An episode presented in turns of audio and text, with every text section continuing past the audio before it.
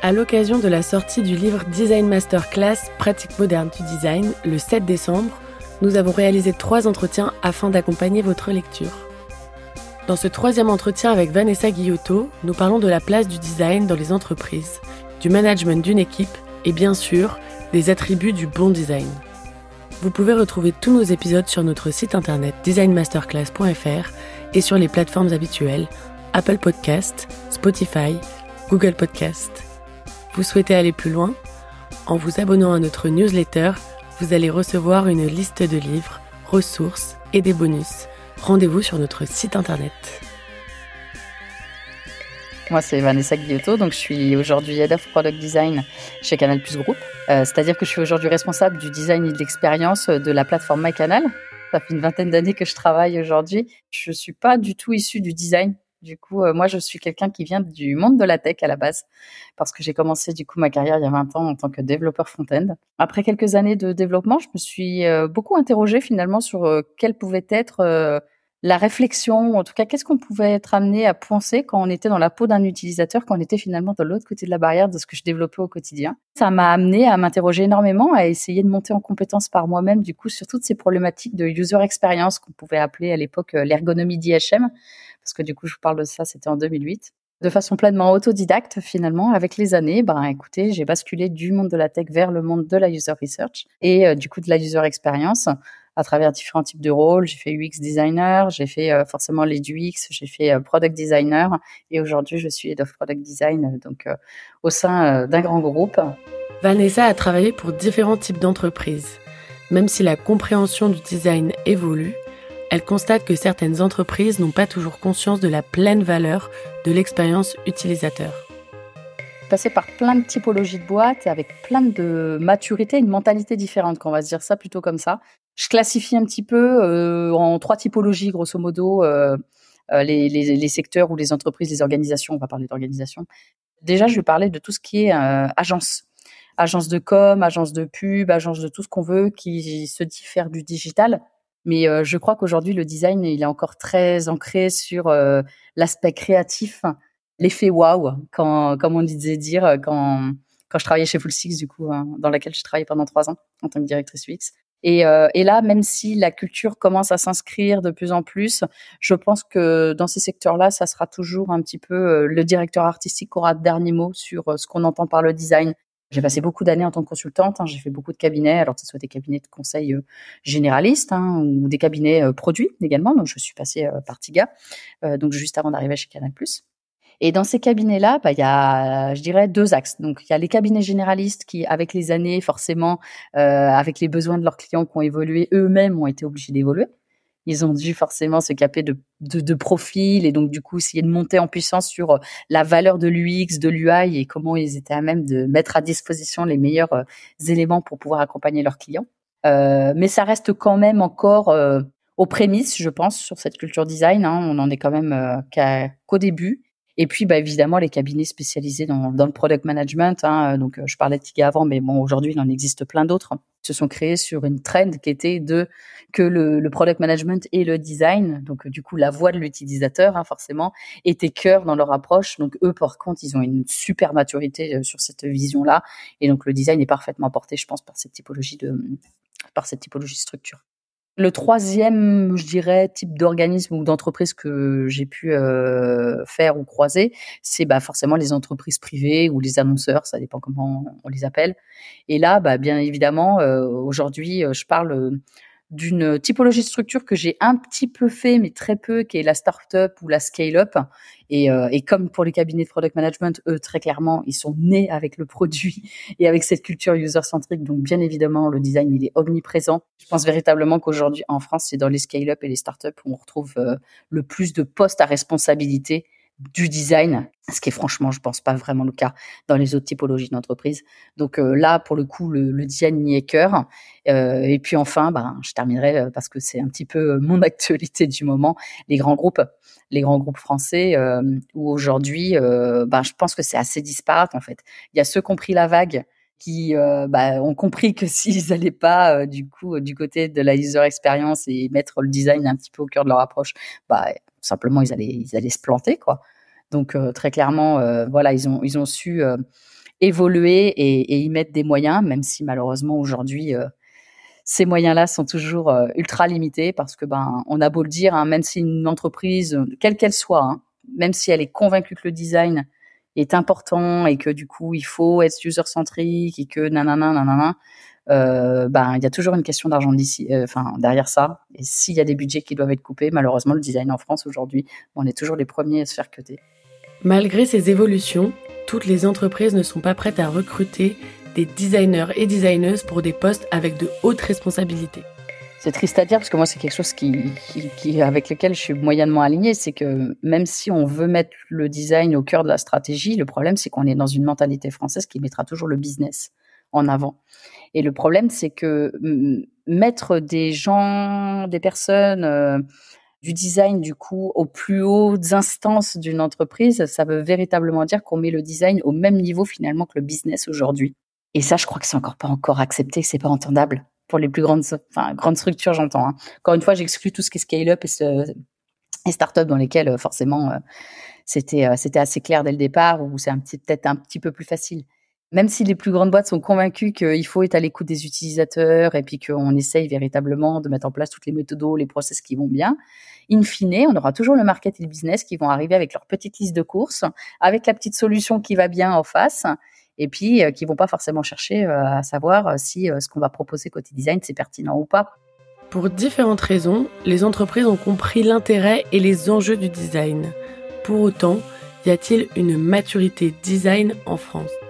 Oui et non, quoi. Oui, parce qu'on voit que très clairement, tout type d'entreprise a aujourd'hui énormément évolué sur euh, sa façon d'appréhender les choses, a compris qu'il y avait véritablement un vrai, euh, des vrais enjeux à intégrer euh, l'utilisateur dans le cadre de sa démarche. Faut pas se leurrer, hein, je pense que les deux enjeux majeurs aujourd'hui qui sont bien compris et bien assimilés, c'est bah, le ROI, hein, le retour sur investissement, forcément. Je parlais tout à l'heure de, de, de, KPI financière, ça restera le plus important. Je pense que beaucoup de boîtes ont compris aujourd'hui aussi que c'était important d'être présent sur une approche euh, euh design euh, du coup produit euh, user centrique parce qu'il y a un vrai enjeu d'image de marque. Les entreprises qui n'ont pas fait finalement ce switch là aujourd'hui se retrouvent même à perdre un petit peu des points en termes d'image de marque en fait ou vraiment et donc ont tendance à être délaissés assez naturellement finalement par les consommateurs la maturité est de plus en plus importante et euh, comme je le disais tout à l'heure, c'est hyper euh, intéressant et excitant du coup pour euh, les designers parce que ça ça laisse finalement place à,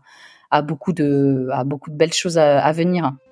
Vanessa explique ce qu'elle entend par scaler le design. Elle détaille les premières briques mises en place chez Canal+ pour accompagner ce scale. Pour moi, ça consiste à définir et à déployer finalement une stratégie donc de product design, hein, en ce qui me concerne, qui est adaptée à la croissance euh, donc de la culture produit euh, au sein d'une entreprise, mais aussi à la stratégie de l'entreprise. Quand j'ai pris mon poste donc de head of product design, j'ai eu plusieurs missions qui m'ont été euh, du coup données pour scaler le design, c'est-à-dire faire de sorte que ce que je vais mettre en place, ça s'adapte à la taille du coup de la culture produit et à la taille de l'entreprise. Bah, j'ai dû mettre en place par exemple des méthodologies euh, produits qui étaient user-centriques, quoi, comme euh, la user research, euh, les user tests, la data analyse, qui n'existaient encore une fois pas auprès auparavant et que j'ai je suis mieux inscrire dans, dans, notre quotidien, dans nos process de travail. J'ai aussi bah, initié bien évidemment un des enjeux majeurs du groupe qui est aujourd'hui le design system ça devenait euh, véritablement euh, bah, urgent de commencer à se pencher sur euh, l'uniformisation du coup de l'expérience utilisateur pour la plateforme MyCanal parce que bah, MyCanal est aujourd'hui déployé sur énormément de devices dans plein de technos à l'international. Et aujourd'hui on se retrouvait enfin en tout cas à l'époque on se retrouvait avec une expérience utilisateur qui était hyper disparate et enfin, bah, j'ai fait quelque chose euh, forcément aussi qui était nécessaire pour pouvoir m'assurer que bah, tout ce que je mettais en place, ça allait, euh, ça allait le faire. C'est que bah, j'ai tout simplement aussi recruté les bons profils. Quand j'ai rejoint l'équipe, euh, j'avais huit personnes dans mon équipe. Aujourd'hui, on est 15.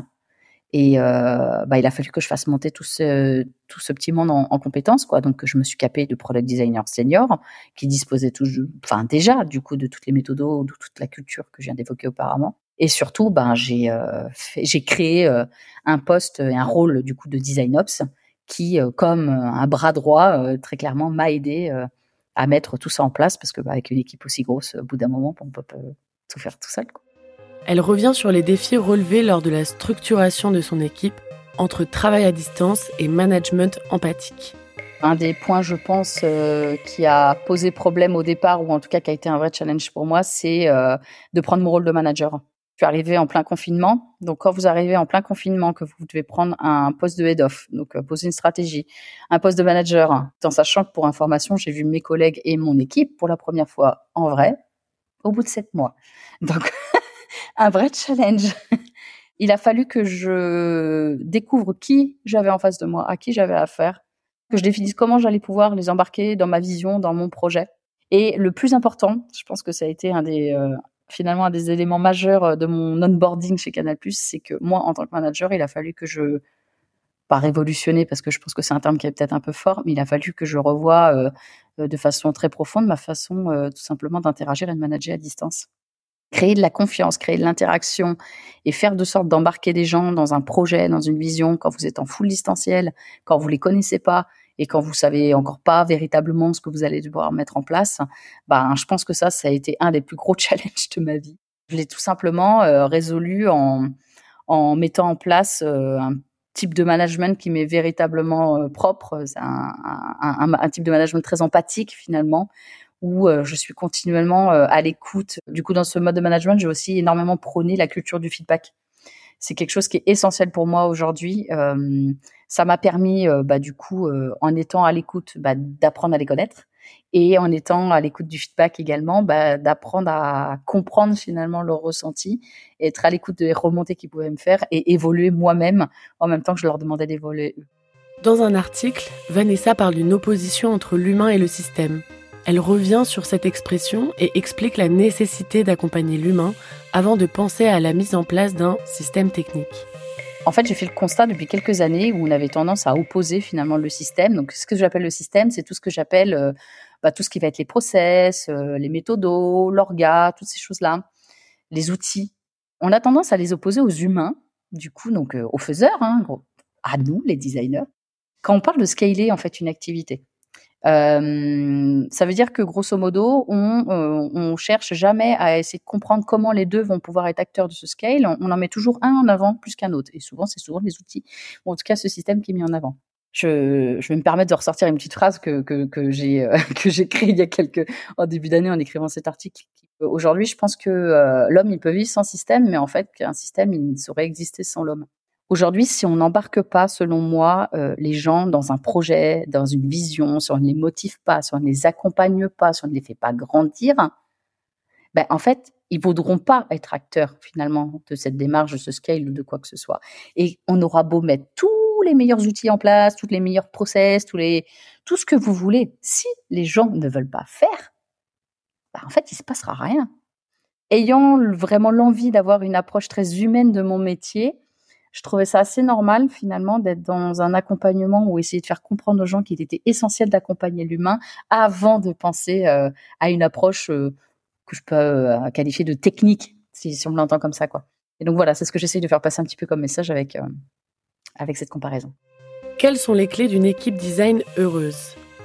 C'est une équipe, je pense, qui a, où chacun a trouvé déjà sa place. Je pense son type d'organisation, enfin voilà, qui se sent à l'aise là où elle est. Euh, je pense que c'est une équipe aussi qui où tout le monde collabore. C'est évident que, que la collaboration, forcément, versus faire les trucs dans son coin, bah, c'est toujours plus enthousiasmant. Donc, euh, forcément, la collaboration, c'est clé aussi. Je pense que quelqu'un est heureux dans une équipe ou une équipe est heureuse, c'est quand chacun finalement aussi évolue à son rythme et s'épanouit surtout individuellement. Pourquoi je dis ça? Parce que quand je suis arrivée chez Canal, j'ai découvert un truc, euh, franchement, je ne savais pas que ça pouvait encore exister, mais ça existe. Des gens qui sont dans la même boîte depuis plus de 10 ans, voire 20 ans. Et du coup, il a fallu aussi que je trouve un moyen bah, de les réinscrire dans un nouveau métier, dans une nouvelle dynamique, dans un nouveau projet le fait de les voir aujourd'hui ayant tous trouvé leur place, ayant compris bah, leurs valeurs et euh, du coup ayant adhéré au projet, ah, c'est dingue. Enfin, moi je, trouve ça ouf quoi. Donc euh, non non franchement c'est euh, c'est super. Pour moi une équipe qui est alors je sais pas si c'est le terme heureux qui correspond mais plutôt épanouie, c'est je pense que c'est une équipe en fait où les personnes se sentent suffisamment à l'aise aujourd'hui pour pouvoir à l'aise ou en confiance en tout cas bah, tout simplement pour alerter quand ça va pas. Et donc, quand je disais que tout à l'heure j'étais dans le feedback, euh, ce type de feedback-là, je suis hyper à l'écoute aussi parce que hum, c'est hyper important pour être sûr que ben le mindset global soit toujours au beau fixe.